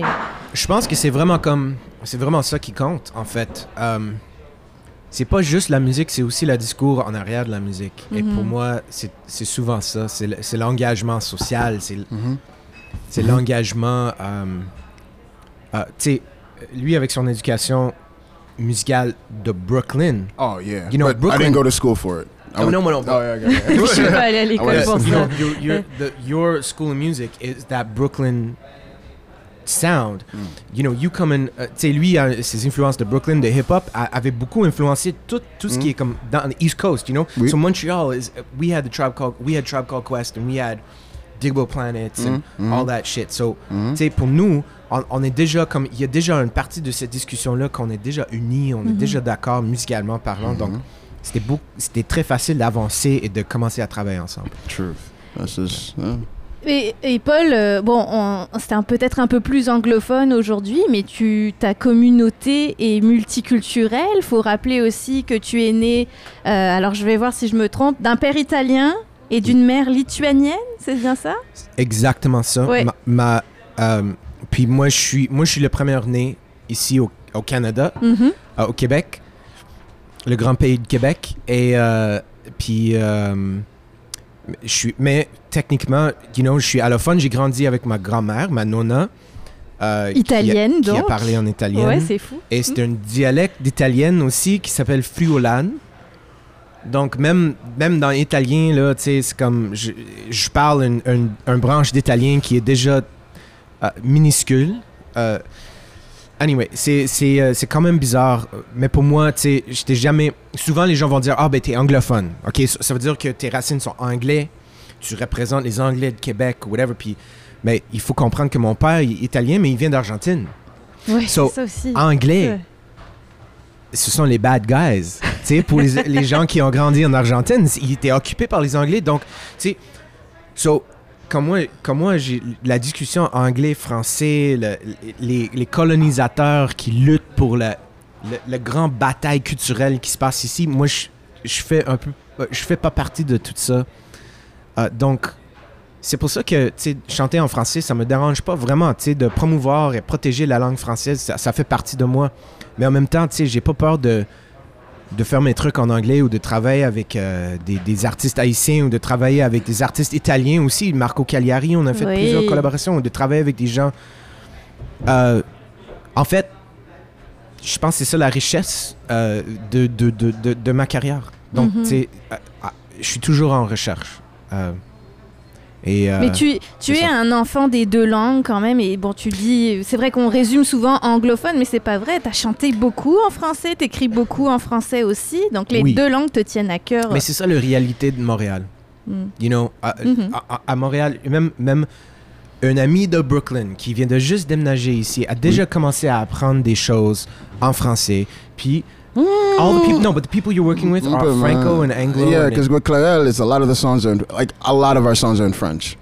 Oui, So, beaucoup des chansons sont en yeah, français pour Paul. Yeah, yeah. Ouais. Puis, je And lui then- force de chanter en français avec moi. Ah, ah, combien de fois Ah est-ce ouais? que tu as pratiqué L'amour est pour les courageux? Yeah, I still don't have that. It's hard. C'est difficile à pas. chanter. Mais de- to- because it's fast to say it Ouais. fast while playing the C'est drums. rapide. Uh, difficile, man. Mm. Uh, I just learned to speak different uh, dialects, ja- uh, Japanese and uh, Spanish as well. Ah oui? Different performances. Mais il faut être, you know, il faut être ouverte à ça. tu sais, Il faut, il faut toujours être ouverte à la prochaine expérience, surtout dans l'art. C'est ça que ça prend, une ouverture d'esprit. Mhm. Et euh, tu sais, pour moi, au Québec, il faut, il faut, juste personnellement, il faut que je rejette un peu la culture de protectionnisme qui est ici. Que tout le temps, on devrait protéger, protéger, protéger. Je suis d'accord, il faut protéger, mais il faut exporter. Et pour moi, tu sais, je, je mets plus d'emphasis sur le, le côté exportation. Tu sais, il faut, faut créer quelque chose ici qui est intéressant pour le reste du monde aussi, pas juste pour nous autres. Mais tu le fais euh, très bien, Paul, et je pense que s'il y a quelque chose de rassembleur aujourd'hui, c'est la nourriture qu'on déguste à la Corrigane. Je vous rappelle, un menu qui nous est servi par euh, le chef exécutif Clément Duteuil et Catherine Foster, propriétaire de la Corrigane. On finit en douceur. Clément, tiens, le dessert. Ben, et le dessert, en fait, euh, c'est encore une fois quelque chose de simple. C'est un classique de la pâtisserie française qu'on appelle le chou à la crème, Mm. qu'on a simplement revisité. Je viens de voir la, la- la tête de notre ami là-bas. Ah oui. Voilà, Hein moi c'est en fait c'est pour ce genre de moment que, que je fais mon travail. En fait, c'est juste Ah. pour voir les faces des gens comme ça. Moi c'est ça qui me fait du bien. Est-ce que tu sors de ta cuisine pour les regarder, ces réactions-là? Ben, L'avantage à la Corrigan, c'est vu qu'on a encore une cuisine ouverte. Des fois, je vois les réactions des gens, puis c'est plaisant. Donc euh, c'est vrai que c'est Alors que tu prépares, toi, les prochains plats qui vont sortir. exactement. Mm. Mais tu as une formation au départ, je sais, enfin, Catherine me confiait qu'au départ, tu as été engagée comme chef pâtissier à la Oui, Corrigane. à la base, oui, exactement. euh, parce que moi, en fait, j'ai une formation de cuisinier. Mhm. Donc une formation en France, c'est pas comme ici au Québec. Euh, en France, c'est minimum deux ans d'études, mais deux années complètes, deux années scolaires complètes. C'est pas des sessions de, de, de 3-4 mois. Ouais. C'est vraiment euh, neuf mois complets euh, d'études. Euh, moi, j'ai en fait ce qu'on appelle en France un BEP Bac Pro, donc c'est quatre années d'études euh, complètes en cuisine, mais où on va aussi continuer à apprendre le français, les mathématiques, l'anglais, Mm. euh, pour arriver à un niveau, ce que je pourrais amener ici à peu près de pré-universitaire environ, euh, fin de cégep, on va dire. Ouais. Euh, donc en fait, on sort, on sort de là avec un diplôme qui euh, nous permet de travailler en cuisine en France comme commis, c'est-à-dire euh, la base de la base. Euh, sauf que moi, après ces quatre années d'études-là, j'ai fait une spécialisation en pâtisserie. Et je suis sorti donc avec cette spécialisation-là, puis je suis allé travailler après pour le groupe Alain Ducasse en France. Donc Alain Ducasse qui est un chef euh, prestigieux, ouais. oui, multi euh, multi étoilé dans le monde entier. Mm. Puis euh, ça m'a permis en fait de rencontrer beaucoup de gens, de travailler avec beaucoup de gens euh, formidables. Puis ça m'a permis aussi de rencontrer des gens qui m'ont fait venir ici au Québec. Donc en 2013. Et voilà, depuis, euh, depuis bah, comme un peu euh, tous les Français, ça va sonner cliché ce que je vais dire, mais je suis tombé en amour avec le Québec. là. Je te Donc, euh, comprends pas. Mais oui, bien sûr. donc donc c'est ça. Puis bah, après, bah, je suis resté ici. Puis j'ai travaillé pendant 8 années à l'Auberge Saint-Antoine. Ouais. Et puis bah, ensuite, euh, j'avais besoin d'un petit peu de changement. Je pense que c'est la pandémie qui nous a fait un petit peu tous euh, revoir nos, nos, projets de vie, etc. etc. Puis bah, j'avais besoin un peu de changer d'air, de, voir quelque chose de nouveau.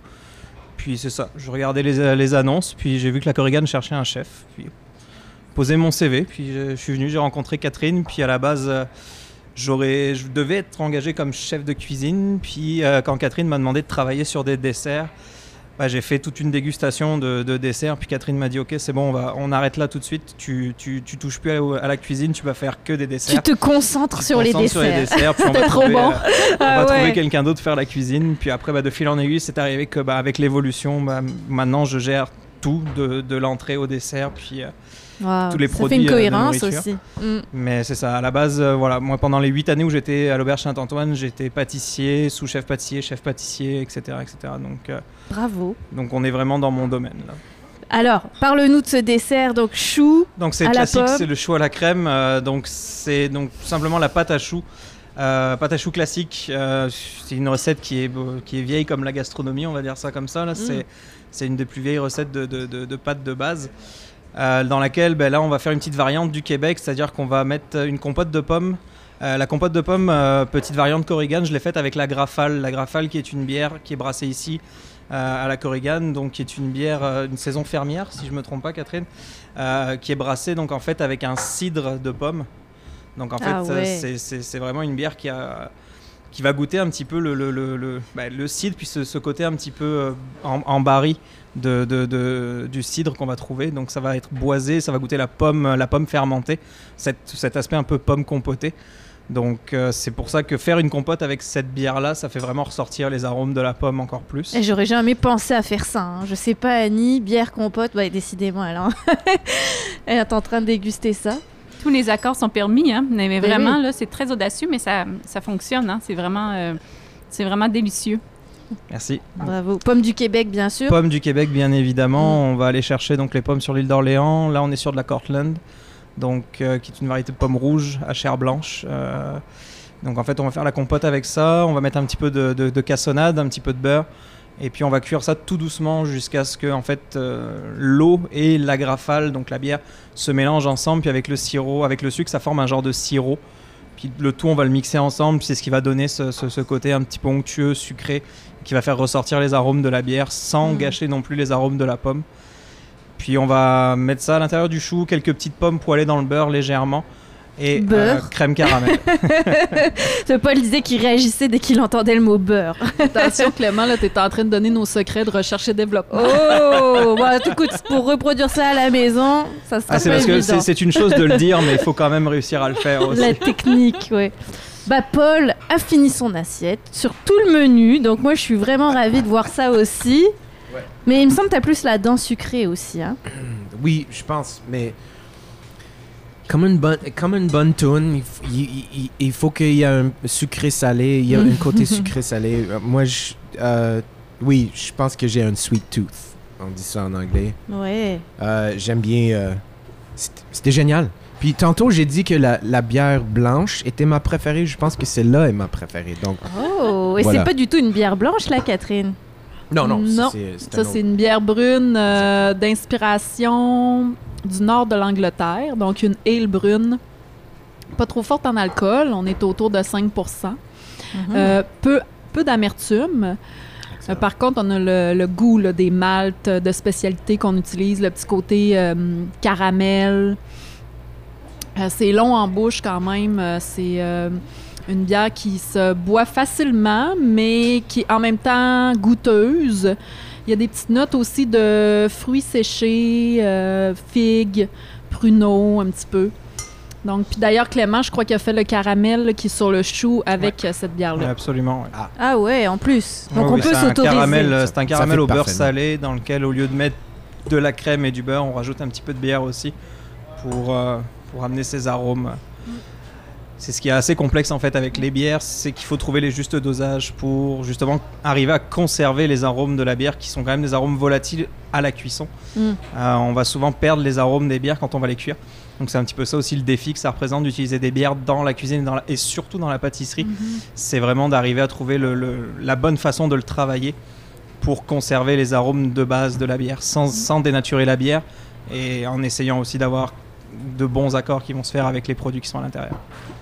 Annie, je te sens pensive, ça y est, après avoir dégusté. Mais moi, j'écoutais Clément, puis ça me rappelait une anecdote que je pense qu'il y a deux ans, Clément avait donné des, euh, des ateliers de pâtisserie parents-enfants. J'étais allée avec mes deux enfants à l'Auberge Saint-Antoine. Puis là, je l'écoute parler comment il fait justement les caramels. Puis je me dis, ah oui, je m'en souviens, il avait donné des trucs puis des techniques. Je, je lance l'idée comme ça, comme on, on pourrait le relancer à la Corrigane, des ateliers de pâtisserie, parce que vraiment, on avait adoré. euh, donc, euh, c'est pour ça que j'écoute Clément. Je dis, ah oui, c'était vraiment intéressant.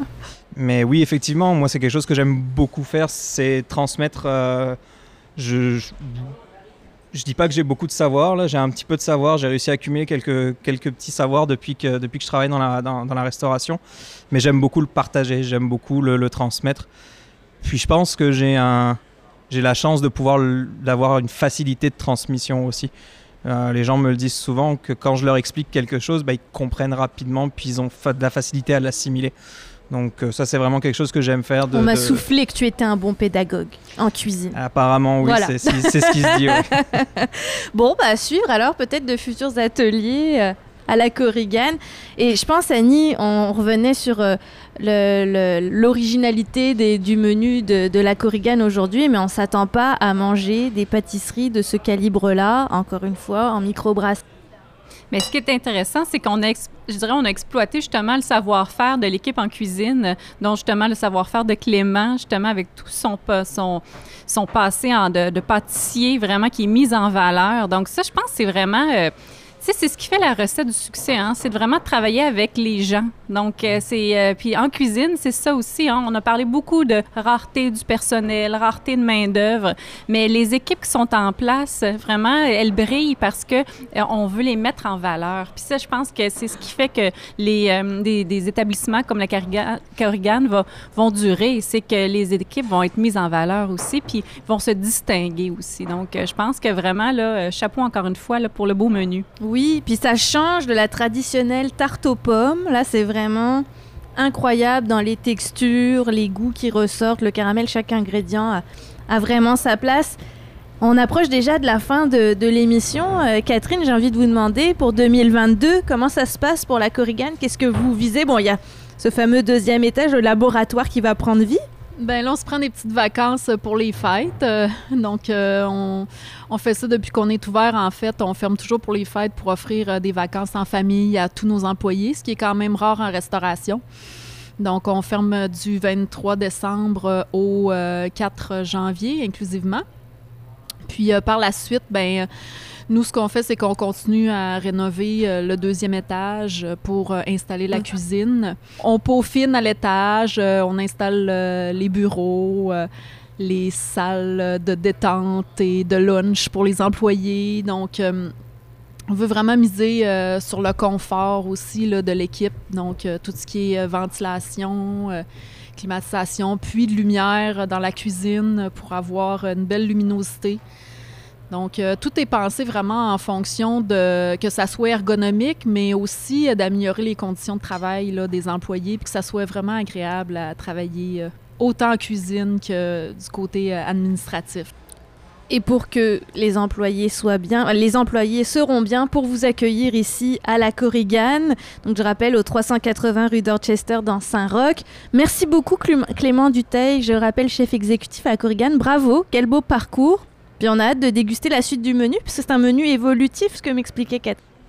Oui, absolument. Ben là, ce que vous avez, ce que vous avez eu aujourd'hui, en fait, c'est un petit peu la, carte de base qu'on va essayer de conserver le plus longtemps possible à la Corrigan, mais on aura aussi un volet qu'on va euh, changer euh, aux saisons. Donc euh, là où on va beaucoup plus exploiter les produits de saison, on va mettre en valeur, euh, exemple de base, la tomate pendant la saison de la tomate, euh, les melons d'eau, la saison des melons d'eau, etc., etc. Donc ça va être plus des cartes éphémères qui vont durer quelques semaines. Mais là, ce que vous avez eu là aujourd'hui, c'est beaucoup plus des, plats qu'on va essayer de conserver sur la longue durée en changeant simplement quelques petits éléments pendant les saisons pour, pour essayer au maximum d'être en accord avec la saisonnalité. Ça promet, on a bien hâte. Catherine, bravo aussi, parce qu'il fallait la recruter, toute cette équipe. hein. Oui. En, en- en période de pénurie de main-d'œuvre, comme on disait, c'est- encore un défi pour vous? Euh, je pense qu'on se débrouille quand même bien. Côté équipe, là, on a réussi à recruter euh, des très euh, bonnes et belles personnes compétentes puis agréables à travailler avec. On est, on est chanceux, oui. Bon, bah tant mieux. Bon succès pour euh, 2022. Annie La France, qu'est-ce que ça t'a inspiré, tous ces échanges aujourd'hui, que ça soit la restauration qui se renouvelle malgré ces temps incertains? Ça m'inspire de futures chroniques. Ah, bon? Donc, euh, souvent, j'ai souvent mis euh, la Corrigan dans mes bonnes adresses pour les bières, mais euh, je pense qu'on va aussi développer davantage le côté gastronomie, donc le menu où manger, là, bien manger. Là, ben, on, on y pensait bien sûr, mais lorsqu'on fait, je, je collabore beaucoup avec les gens de Destination Québec Cité, donc qui était anciennement l'Office du tourisme. Et ça a changé veut- de nom, c'est Oui, ça? c'est ça. Mm. Euh, mais on, on- on veut davantage développer la clientèle locale. Donc, euh, pas seulement faire découvrir les bonnes adresses aux gens qui viennent de l'extérieur, mais aussi euh, se réapproprier nos bonnes adresses. Donc, euh, ça m'inspire beaucoup. Là, j'ai pris des notes sur les bières à la bain, au beigne, là, les, Mm. bi- les beignes à la bière. Voilà, Ouais, c'est voyons. Je pense que c'est la bière, non? Et ça existe aussi dans le sens oui, c'est ça. Donc, les Ouais. beignes à la bière. Donc, euh, je pense que ça va inspirer des belles chroniques pour 2022. Donc on s'y donne rendez-vous. Annie, pour te lire sur les réseaux sociaux, parce qu'on a quand même pas mal parlé de ça aujourd'hui. Instagram? Oui, ben je, je- je publie toujours sur Instagram, mais j'y vais de façon euh, plus spontanée. Je dirais que 2021 a fait en sorte que euh, j'ai pas de, de, de, de contrat, ce qui fait en sorte que j'y vais de façon spontanée pour moi, pour me faire Mhm. plaisir, des choses que je vois passer, des bonnes adresses, des produits aussi que je reçois. Donc, euh, c'est vraiment euh, personnel donc, euh, que j'utilise sur Instagram. Par contre, sur Facebook, c'est vraiment plus mon point de chute professionnel. Donc, la page Facebook, les chroniques d'Annie, est toujours euh, en vigueur et j'essaie de l'alimenter le plus possible parce que comme je suis pigiste, ben c'est sûr que euh, je publie dans, sur différentes plateformes, différents médias. Donc, c'est mon point de euh, que j'utilise encore sur Facebook. Les chroniques d'Annie, retenez bien si vous voulez connaître les bonnes adresses à Québec. Puis euh, bah, on l'invite toujours à CKRL, Annie. hein. Elle est jamais bien loin. Eh non oui, une plus. habituée. oui, je vois ça depuis plusieurs années euh, maintenant. Donc la France Annie sur Instagram, si vous êtes quand même curieux de voir ce qui s'y passe. On peut te lire dans Le Soleil. Tu as parlé de euh, Québec Destination Cité. Est-ce qu'il y en a Destination d'autres? Québec Cité. Pardon. Oui, Ouais, qui est- c'est ça. en fait, c'est tous les offices du tourisme qui sont en train de changer d'appellation. Donc, à Québec, c'est Destination Québec Cité depuis cet automne. Et on termine avec Paul Carniello qui est venu avec ses musiciens depuis euh, Montréal. Bon, je pense que ça n'a pas été trop difficile d'apprécier le rendez-vous qu'on t'a donné, Paul. C'était génial. Merci à tout le monde. C'était vraiment la bonne bouffe, la bonne conversation. Merci, you know. Je suis, un homme chanceux. Ben, nous, ça a été un plaisir de, vous voir, de vous entendre. Je rappelle que les vidéos des performances de Paul Carniello, en fait, les chansons que vous avez entendues, ont été filmées par Hugo Dufour Productions et vous les retrouvez sur la chaîne YouTube de CKRL. Donc, allez voir ça si vous êtes curieux de voir ce que ça donne dans le décor de la Corrigan. Puis, Paul, plein d'albums disponibles. Il y a l'embarras du choix, mais pour les plus récents, euh, c'est Lies en anglais, c'est le, le plus récent. Et il y a eu peut-être également qui a été. euh, Exactement. Puis il y a 18 autres albums qui s'en viennent, mais donne-moi un Oui. autre 20 ans. Là. deux l'année prochaine déjà, c'est ça? Ou trois. Ah, You know, le plus que possible.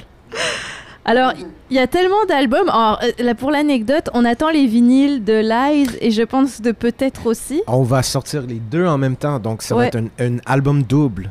Ouais, Euh, ok. Et euh, ça va être un format très, très unique. Mhm. Euh, mais ça va être très cool. Ça s'en vient. Comme tu as dit, ça, ça prend du temps, les commandes, ces jours-là. Donc, la commande de vinyle, ça prend comme au moins trois mois de plus. C'est incroyable. ouais. c'est- ça, ça prend du temps. Mais ça s'en vient. Eh ben, on va guetter ça. En attendant, vous savez, je finis toujours l'émission avec un concours, un tirage auquel vous allez pouvoir participer dans quelques minutes. Vous allez pouvoir gagner une boîte de beignes à la bière de la Corrigan. Donc, trois chanceux qui vont repartir avec ça, accompagnés de vinyle ou de CD de Paul Carniello. On est allé piger dans la discothèque, il y avait, y avait, y avait du matériel. Alors, restez là. Je vous donne votre chance dans quelques minutes dans De Bouche à Oreille.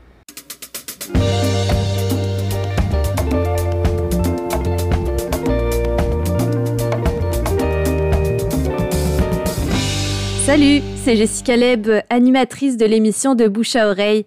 Si cet épisode t'a plu, je t'invite à laisser un avis sur ta plateforme de podcast préférée. Évidemment, on vise le 5 étoiles, mais on t'invite juste à être honnête et à nous livrer tes impressions sur l'épisode et sur la série de Bouche à Oreille en général. Sache qu'il y a d'autres épisodes disponibles sur l'émission de Bouche à Oreille. On est allé dans plein de restaurants de la région de Québec. On est allé de Charlebourg à l'Emporium Microbrasserie à, au Don Vegan dans le Vieux-Port de Québec. On a aussi euh, dépassé les frontières de la ville pour aller à Lac-Beauport, à Entourage sur le lac et particulièrement le resto L'îlot Repère Gourmand ou encore euh, dans l'Aubinière. Bref, notre mandat dans cette émission, c'est de te faire découvrir des restaurateurs et des producteurs agroalimentaires passionnés qui font vibrer et qui valorisent surtout le terroir québécois. J'espère que ça te donnera des idées de sortie. Tu veux voir les performances musicales que tu as certainement adorées pendant l'émission, ici avec Paul Carniello? Eh bien, sache que Hugo Dufour, notre vidéaste, a tout enregistré et c'est disponible sur la chaîne YouTube de CKRL. Tu as juste à chercher CKRL et tu vas tomber sur euh, les vidéos performances de nos artistes ici avec Paul Carniello, comme je le disais. Je tiens d'ailleurs à remercier Hugo Dufour qui euh, réalise les vidéos de cette émission, mais aussi qui fait la prise de son et le mixage. J'ai une équipe marketing aussi euh, derrière ce beau projet. Alors je les salue, Eric Lamirande, Pascal Lou Angelillo, Mélanie Fleuret aux réseaux sociaux et Bronco Marketing pour les partenariats et commandites. Sans eux, ça serait pas possible. Et surtout sans le gouvernement du Québec qui nous a octroyé la subvention de subventionnement numérique pour réaliser cette série de bouche à oreille. Mais euh, sache que oui, tu peux écouter l'émission, oui, c'est alléchant d'entendre tout ce qu'on déguste, mais si toi aussi tu veux repartir, exemple, avec des beignes de la Corrigan ou un vinyle de Paul Carniello, ben, je t'invite à nous suivre sur nos réseaux sociaux, les pages Facebook et Instagram de CKRL 891 tu pourrais gagner des euh, produits à l'effigie de cet épisode. C'est toujours en lien avec l'artiste et le restaurateur. Donc tu vas pouvoir tenter ta chance. Suffit de t'abonner pour tout voir passer parce que c'est pas mal là qu'on annonce le tout et les concours sont organisés sur ces plateformes-là. Il y a aussi l'infolettre où on va t'informer en primeur euh, des concours. Donc abonne-toi, tu n'as qu'à aller sur ckrl.qc.ca, tu as un pop-up qui va apparaître et tu peux t'abonner à l'infolettre. J'ai hâte d'entendre tes commentaires, en tout cas sur l'émission. Je profite pour un dernier remerciement parce qu'on a aussi des partenaires de choix. Alfred Taxi, notre chauffeur officiel pour chaque épisode. La faute à Eve qui m'apprête pour avoir de belles photos et euh, bah, de belles photos. Je suis maquillée et coiffée, donc euh, la faute à Eve, alias euh, Sophie Lefrançois qui m'apprête à chaque épisode. Merci de prendre soin de moi et de me faire sentir bien à- avant chaque épisode. On a aussi la boutique entre nous et le service de Michel, la propriétaire, euh, qui m'habille pour chaque épisode. Vive le seconde main, parce que ce sont juste des vêtements seconde main qui sont proposés à la boutique. Je vous parlais d'Entourage sur le lac, c'est cet hôtel qui héberge nos artistes invités dans l'émission. Et enfin, Ma TV, un partenaire média très très précieux qui participe au rayonnement des vidéos euh, des artistes dans l'émission Les Arts. Alors voilà, ça vous montre un peu qui travaille derrière toute cette émission et qui nous appuie dans ce projet. Prochaine émission, ne manquez pas ça. Elle est peut-être même déjà disponible sur votre plateforme de podcast préférée. On sera avec Valence, alias Vincent Dufour. Son projet solo fait sensation et on va s'y intéresser dans cette émission à l'école hôtelière de la capitale parce que j'avais très envie de parler à la relève en cuisine pour voir ce qui s'y passe. Et du côté du produit web, j'ai invité Rose Simard, fondatrice du média Un ou deux cocktails, qui, vous vous doutez bien, sera pas mal dans son élément. Alors, je vous dis à la prochaine. Merci de nous suivre. C'était Jessica Leb avec vous. À plus!